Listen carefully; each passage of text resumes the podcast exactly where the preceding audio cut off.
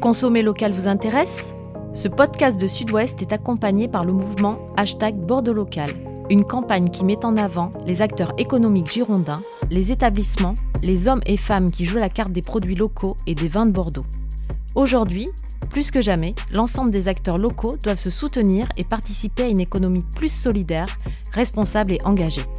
C'est pourquoi l'interprofession des vins de Bordeaux, l'UMI Gironde et l'Office de tourisme et des congrès de Bordeaux Métropole ont conçu ce mouvement, avec l'adhésion de nombreuses personnalités. Si vous aussi vous êtes hashtag Bordeaux Local, rejoignez-nous en découvrant les établissements qui mettent en avant les produits locaux, en vous inscrivant sur bordeauxlocal.fr et en partageant le hashtag Bordeaux Local.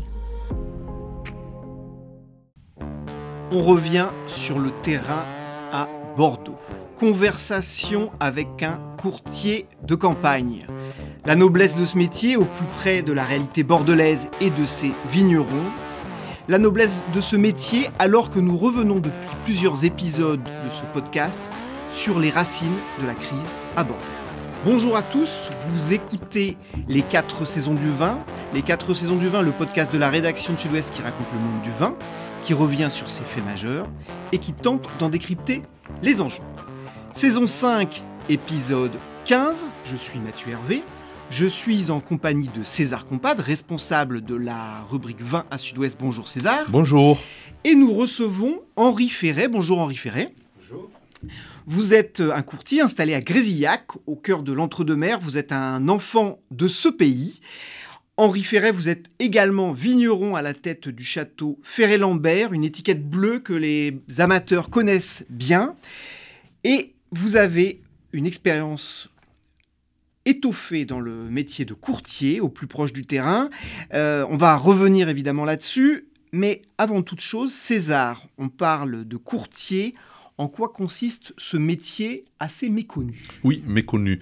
Mais c'est un métier très important dans la filière vin. Le courtier est un intermédiaire entre la production et le négoce.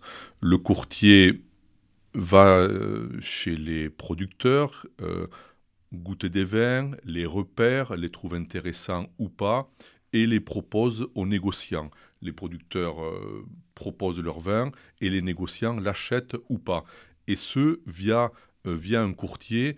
Il y a à peu près une centaine de courtiers euh, ici à Bordeaux. Il y en a dans d'autres vignobles, effectivement. Et il faut distinguer deux types de courtiers, du moins à Bordeaux. Il y a les courtiers de campagne, euh, dont fait partie Henri Ferré. Et il y a également les courtiers plus spécialisés dans les grands crus. Henri Ferré va nous en parler, mais ce n'est pas son domaine d'activité. Donc voilà, ce sont deux courtages très particuliers et souvent d'ailleurs, l'un ne sait pas très bien ce que fait l'autre et inversement. Donc aujourd'hui, on est vraiment centré sur les courtiers de campagne avec Henri Ferré. Alors, journal d'un courtier de campagne avec vous, Henri Ferré, c'est quoi la journée type? Alors, je peux vous raconter par exemple ma, journée. Euh, ce matin, un courtier, ça se lève tôt, vers 6h ou 6h30, en tout cas ce qui est mon cas. À 7h au bureau, euh, on essaie d'organiser la journée. Euh, j'ai eu ce matin, par exemple, à, préparer des échantillons, à les goûter. Donc, un courtier de campagne goûte des vins rouges à 7 h le matin, avant qu'ils partent vers 8 h ou 8 h 30 vers les, vers les négociants. On est obligé de savoir ce qu'on échantillonne, la cuve, le lot, et, surtout regarder si on écarte des échantillons quand ils ne correspondent pas au profil qui nous est demandé par, l'acheteur. Euh, ensuite, je suis allé au fin fond de l'entre-deux-mer euh, dans une cave coopérative superviser une mise en bouteille pour un négociant. Euh, c'était la première mise, il ne pouvait pas se déplacer. Donc je suis allé voir si l'étiquette était au bon niveau, c'était un marché important pour lui, pour les États-Unis. Donc on peut aller jusqu'à superviser une mise en bouteille. J'ai contrôlé les matières sèches, la capsule à vis, la, bouteille, le marquage sur le carton. je suis vite revenu à 13h au bureau parce que j'avais un échange téléphonique important avec un client. Euh, j'ai repréparé des échantillons cet après-midi qui devaient partir ce soir. Euh, c'est une, activité qui est assez chronophage. C'est plutôt 10-12 heures. Euh, j'aurais pu être restaurateur. C'est plutôt 10, 10, à 12 heures par, jour que, que, 7 à 8. Après, certains peut-être s'organisent mieux que moi. mais on, vend un service. donc ce service-là, il faut essayer de le remplir le plus sérieusement possible. Et pour compléter les, les propos de César, on a deux activités principales, les courtiers de campagne. Euh, c'est qu'on soit euh, on a une mission d'un négociant qui nous demande de trouver un type de vin en vrac ou en bouteille on regarde ce qu'on a dans nos, dans, nos, dans nos fournisseurs viticulteurs existants ou on va le trouver ailleurs si on ne l'a pas. Et là, il faut connaître, aller chercher, déguster, faire des assemblages. Pourquoi j'ai choisi ce métier de courtier dit de campagne par rapport au, courtage de, de cru classé C'est que j'aime bien être au pied des cuves. Et au pied des cuves, euh, on peut déguster trois cuves, quatre cuves, avec le maître de chez ou le propriétaire, et on compose un assemblage. Donc j'ai l'impression de, de, faire quelque chose, euh, ou avec mes mains, ou avec mon verre, ou avec mon nez, je ne sais pas, mais de, participer à la composition du produit final. Euh, et donc soit on a cette demande qui est faite par, l'acheteur, soit on a un viticulteur qui, nous dit, viens goûter mes vins, j'ai fait une nouvelle cuvée, je veux te la montrer, dis-moi ce que tu en penses. Et après, on, essaie de transférer cette information et, euh, d'intéresser le, le, négociant pour qu'il puisse présenter après ce vin à ses propres clients. Donc c'est dans les deux sens. Et donc, du coup, effectivement, ce qu'il faut, c'est quand même trouver des clients, donc c'est quand même vendre des vins. Quel, quel type de vin aujourd'hui vous demandent les négociants? Vous avez 25 ans de métier quelles sont les tendances de ces deux, trois dernières années? Moins de boisés, plus de fruits C'est quoi le marché? Ah, La tendance générale. La tendance générale. Je, couvre, juste pour présenter, je couvre euh, l'ensemble des vins de Bordeaux, sauf le Médoc. Et après, j'ai une, mission un petit peu plus large. Je travaille sur les vins de Bergerac, de Duras. Et, depuis longtemps, depuis une vingtaine d'années, sur la Gascogne, donc est un pays sur les, IGP Côte de Gascogne, qui est un pays de vin blanc. Euh, tout ça pour dire que les, tendances qu'on nous demande, la, la demande principale, la couleur qui marche le mieux actuellement, c'est le blanc blanc sec ou moelleux. Euh, il y a une forte demande et je pense que c'est les, on en reparlera après, mais ce sont, les jeunes sont, c'est la couleur la plus accessible pour eux. Le rosé. Plus que le rosé. Alors le rosé en appellation Bordeaux, euh, le problème c'est que chaque région est cantonnée dans une couleur dans l'esprit du consommateur. Donc Bordeaux c'est rouge, euh, la Loire c'est blanc, la Provence c'est rosé. Il n'y a que Bourgogne qui a réussi à faire les deux couleurs, mais c'est un petit vignoble. Côte-du-Rhône c'est rouge et nous Bordeaux on est rouge. Donc à Bordeaux, on fait d'excellents rosés en appellation Bordeaux rosé. Avec, on a beaucoup travaillé sur la couleur, le, fruité, le, en, qualité, on y est. Par contre, on a un problème d'image. Donc actuellement, il est presque plus facile de, vendre du rosé produit à Bordeaux en IGP Atlantique, qui est un IGP régional que personne ne connaît pour l'instant, mais qui va, qui, qui va se développer. Et il est plus facile de vendre un rosé en IGP Atlantique qu'un rosé en Bordeaux. L'image est plus l'image est plus jeune, plus décontractée. Donc les vins qu'on nous demande, ce sont des vins fruités, légers, gourmands, euh, quelquefois avec du, sucre résiduel, euh, ce qu'on n'a pas le droit de faire en AOC. Donc l'IGP Atlantique permet d'ajouter du sucre résiduel dans les vins. Qu'est-ce que ça donne comme goût le bah, sucre ça, donne, ça, contrebalance, ça peut contrebalancer les tanins, ça peut contrebalancer l'acidité des vins, ça donne un côté gourmand. C'est comme quand vous prenez un, bonbon, un bonbon un petit peu acidulé, c'est acidulé mais sucré. Euh, et, donc les jeunes aiment bien ce, alors je parle des blancs et des rosés. Euh, sur les rouges, en IGP Atlantique, on peut aussi édulcorer un tout petit peu les rouges. Et les vins qui concurrencent les, les, vins classiques, euh, sans parler des grands vins, qui concurrencent les vins de Bordeaux, qui viennent d'Espagne, d'Italie, d'Argentine ou du Chili ou d'Australie, ont tous en grande partie des, des, sucres, des sucres résiduels. Et, et on n'a pas cette, cette arme-là dans les AOC de Bordeaux. Mais je crois savoir qu'on y réfléchit pour faire évoluer la réglementation. Il y a quelques, quelques réflexions sur le sujet, oui. César, euh, je t'ai posé cette, euh, cette question euh, il y a quelques semaines. Et, et je vais la poser aujourd'hui à Henri Ferré. la situation de, de, Bordeaux, de son vignoble aujourd'hui, est-ce que c'est grave, docteur?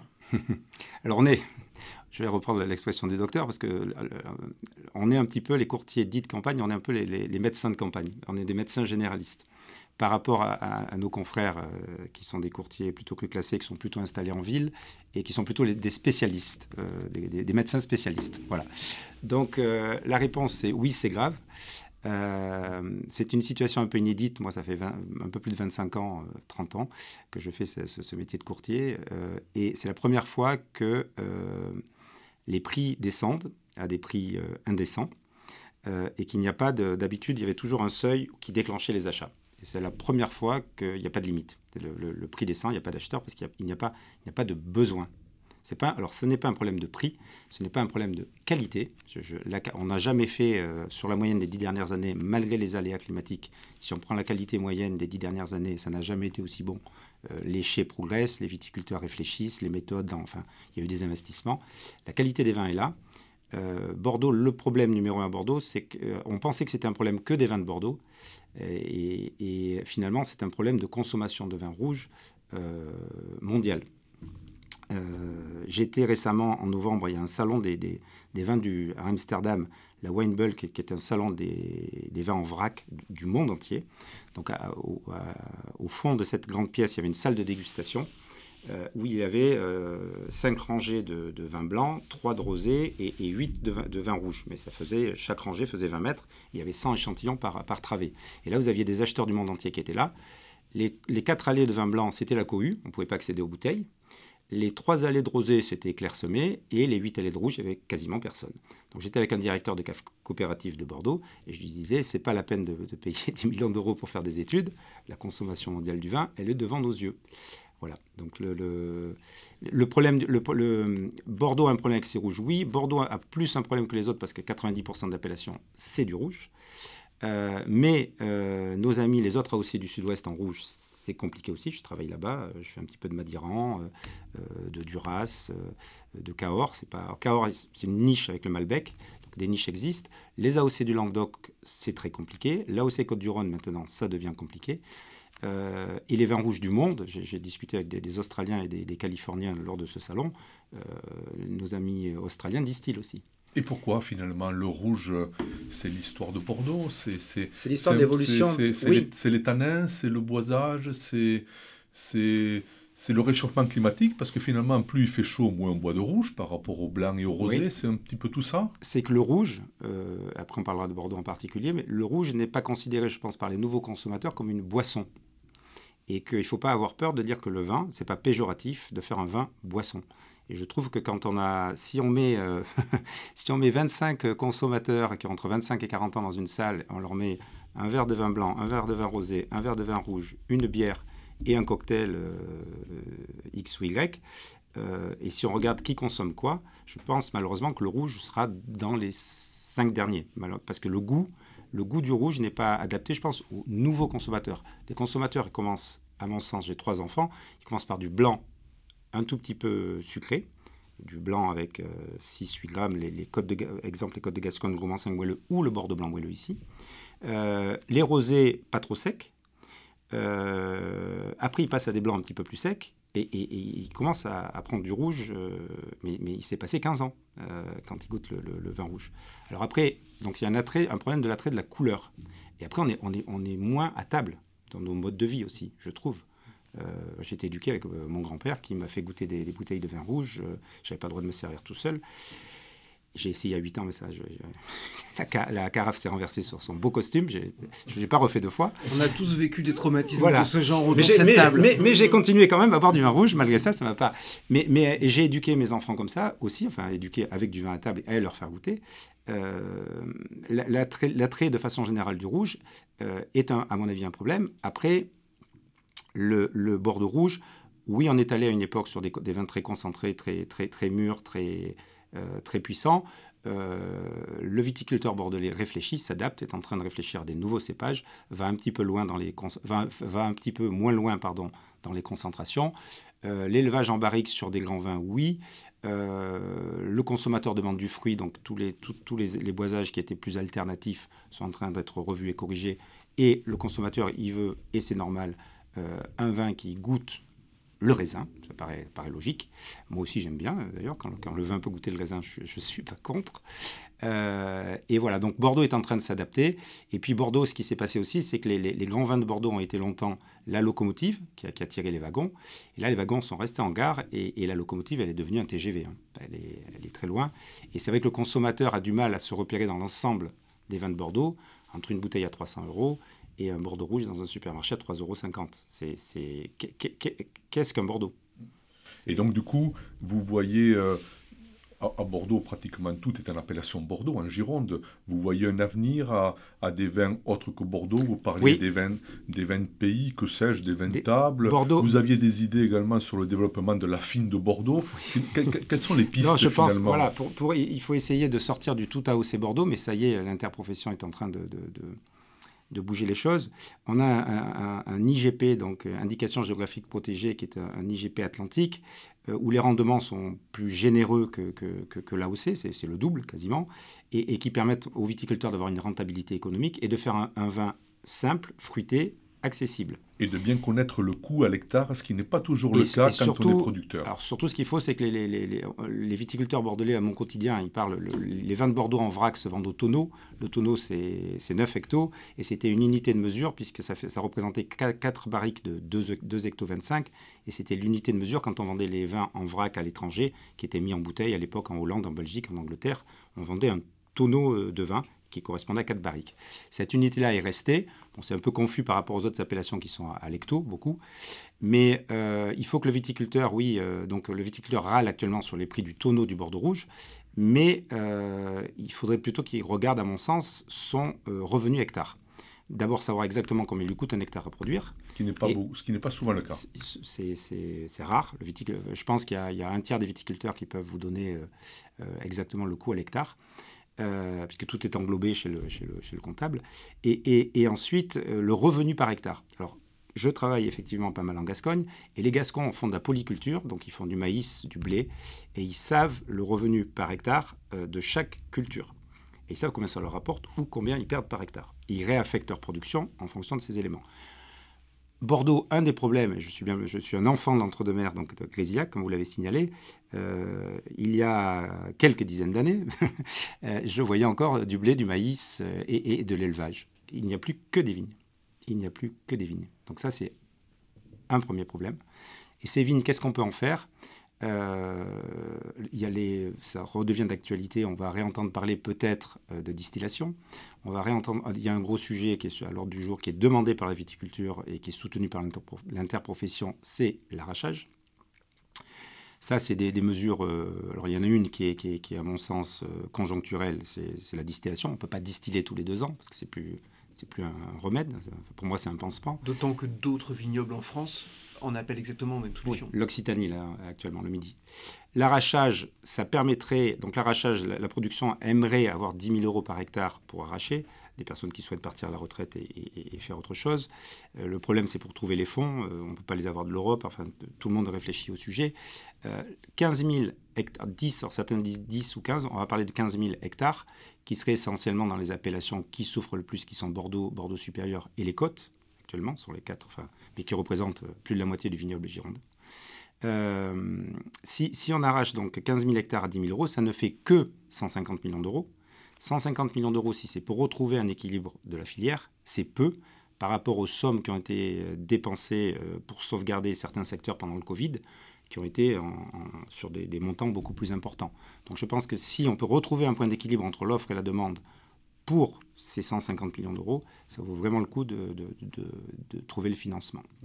Ça, c'est pour la partie euh, on va dire, euh, arrachage, distillation. Sur les produits, euh, par rapport à la question initiale, sur les produits, je crois fortement et depuis longtemps et, j'en ai vendu dès le départ à l'IGP Atlantique. Il y a beaucoup plus de cépages qui sont autorisés en IGP Atlantique.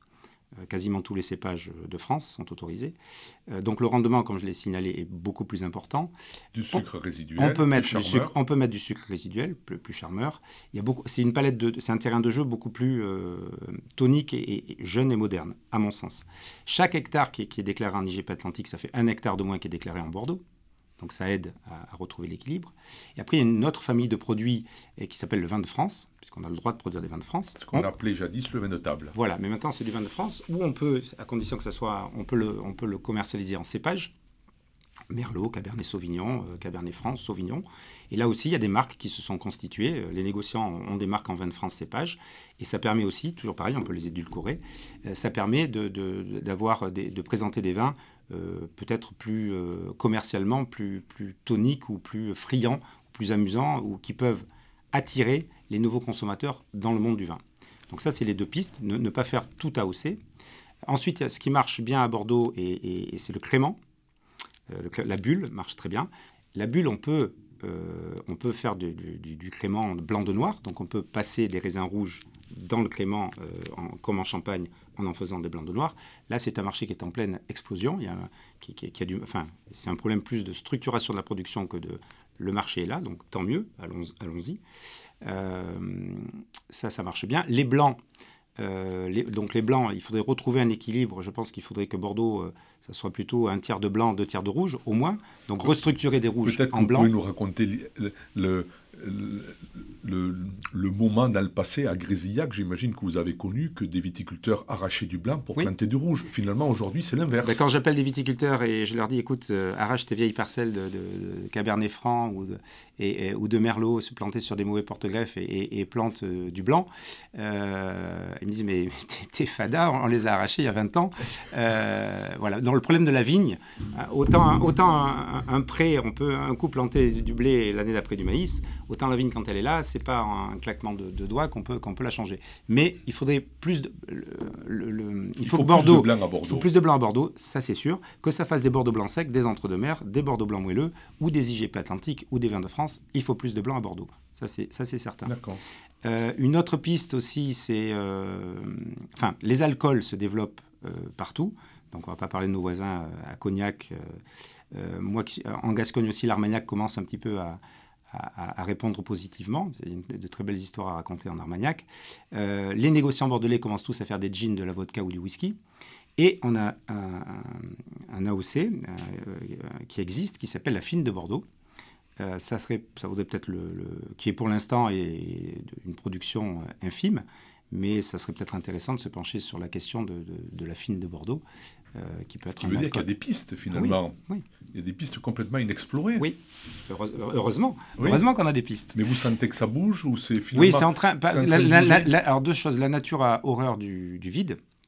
Donc les viticulteurs. Alors ce qu'il faut savoir quand même par rapport à la crise des vins de Bordeaux, les, viticulteurs bougent, ils réfléchissent. Euh, ils essaient par moment d'aller vendre leur vin par eux-mêmes. Euh, vous allez sur des salons euh, Provine ou Wine Paris, vous allez trouver beaucoup de viticulteurs derrière leurs bouteilles, donc ils essaient de proposer leur, vin. Les négociants, qui sont quelquefois montrés du doigt, mais je peux vous assurer que j'ai pas mal d'amis qui travaillent dans le commerce, à l'export ou, en France pour des négociants, ils travaillent beaucoup, ils, ont une pression terrible et ils essaient de trouver des solutions aussi parce que souvent ce sont des amis ou des relations de, de long cours qu'ils ont avec les viticulteurs, ils essaient de leur trouver des solutions et, nous, les courtiers, au milieu de tout ça, on essaie aussi, de, comme, un, euh, Rubik's Cube, on essaie d'avoir les, les, faces de la même couleur. Donc on, intervient là-dessus. Euh, il y a des pistes, c'est lourd, c'est long. Euh, il va y avoir peut-être une restructuration du vignoble. à la fois, il y a une restructuration du vignoble qui est peut-être nécessaire sur la superficie. Et après, par rapport à ce qu'on va produire, il y a plein de terrains de jeu possibles, et, et heureusement. Il y, a, quelques semaines, on recevait à ce micro euh, Jacques Lurton, qui est un, voisin de Grésillac, et il, nous disait attention, euh, je vois arriver des, SDF dans, l'entre-deux-mer, je ne voudrais pas que demain il y ait des, catastrophes, que sais-je, humaines. Vous, le sentez comment euh, Il y avait 6 il pardon, Pardon, il y avait un millier de viticulteurs début décembre dans la rue. la crise elle est là et elle n'est pas encore vraiment. Euh, ça peut être encore pire. quelle est votre vision là-dessus euh, On n'a pas touché le fond de la piscine ça fait un, petit moment qu'on est qu'il manque de l'eau au fond de la piscine. Ce mmh. C'est pas c'est pas récent. Hein. ça fait 2-3 ans que, que bon. Les, les, Mais vous, comment vous le sentez quand vous êtes dans les villages, quand vous êtes dans les bah, propriétés les, viticulteurs sont une partie des viticulteurs, pas tous. Hein, on ne peut pas faire de généralité. Une partie des, des viticulteurs sont résignés. Euh, donc euh, leurs enfants sont partis faire autre chose. Euh, certains actuellement avaient mis leur vigne en fermage. Les fermages reviennent, ils ont 80 ans, ils n'ont plus de tracteur, plus de chais, plus, plus rien. Les vignes reviennent. alors ce que j'ai appris récemment, c'est que donc ils redeviennent exploitants. Et, et, à partir du moment où ils ont plus d'un hectare de vigne, ils n'ont plus, ils, n'ont plus droit à leur retraite MSA. donc là, j'ai, donc ça, c'est assez, ça, c'est assez terrible. Donc la détresse sociale est totale. Oui, alors, elle n'est pas générale, elle est totale. Et surtout, ils, n'ont pas. Euh, certains viticulteurs euh, produisent des raisins et les portent en, cave coopérative. D'autres font du vrac et les vendent au négoce. Mais ils n'ont pas de plan B. C'est-à-dire que si la cave coopérative leur dit bon, on ne prend plus vos raisins, ils, ont souvent des contrats long terme, hein, mais euh, ils n'ont pas les rémunérations qu'ils ont eues, puisque les caves coop vendent les vins un petit peu moins cher, et donc la rémunération des, adhérents est un petit peu moins élevée. et, après, les, viticulteurs qui vendaient en vin, leur vin au négoce en vrac, bah, c'est la première fois qu'on n'arrive pas, à, ça fait deux ans qu'on n'arrive pas à tout vendre. Donc il y a des stocks, euh, il y a des stocks importants en propriété. Et euh, je redis bien, c'est pas un problème de qualité, c'est un problème de débouché. Et, donc ces vins-là, on essaie de... moi j'essaie plutôt quand les prix sont trop bas, plutôt que de casser l'image collective Bordeaux, je, je, propose de déclasser ces vins en vin de France et de les vendre en vin de France pour qu'au moins l'image de Bordeaux soit, l'image collective qui appartient à tous. Un prix bas, c'est quoi aujourd'hui? Parlons au litre, parce que finalement, plus que le tonneau, ce qui peut parler, c'est au litre. En dessous, en dessous d'un euro, le litre. Un vin de Bordeaux, c'est en dessous de l'euro, d'un euro le litre. Oui. Le, le, litre de gazole est à 2 euros. Voilà. Il y a des bouteilles d'eau qui sont presque à 1 euro la bouteille. Euh, 1 euro le litre entre professionnels. Hein. Oui, bien sûr. Et, le problème, c'est que le coût de, le coût de, production, de, le coût de production de ce litre-là est, est, 30% euh, plus, plus élevé. Euh, le, temps file, euh, fine de Bordeaux, la rentabilité à l'hectare, de nouveaux terrains de jeu, la réflexion sur la couleur. on entend bien, Henri Ferré, la révolution culturelle que vous appelez à Bordeaux pour, pour achever ce, podcast, euh, euh, quel message, euh, vous qui êtes au plus près du terrain, qui connaissez beaucoup et bien les viticulteurs de, des régions que vous couvrez, quel message vous voulez leur adresser? Qu'on est à alors un, les, courtiers, on est à leur côté.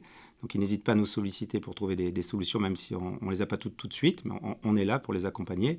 On est là aussi pour les accompagner, pour les aider à réfléchir. Il nous arrive aussi de, donner des conseils sur des nouveaux cépages, des nouvelles plantations. Les, viticulteurs nous disent qu'est-ce que je dois planter l'année prochaine? Donc du blanc, quel cépage? Par exemple, on, fait ça.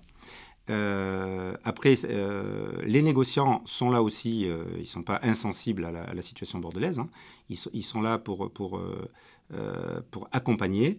Et est-ce que je, il faudrait que les viticulteurs regardent un petit peu plus leur coût de revient et qui, qui sortent de, de, de, la réflexion tout à hausser et qui, qui n'aient pas de, scrupules à faire du, du, de l'IGP Atlantique ou du vin de France, donc à sortir du tout à hausser, pour, avoir une, pour vivre de leur métier. Je pense que c'est une solution assez pratique.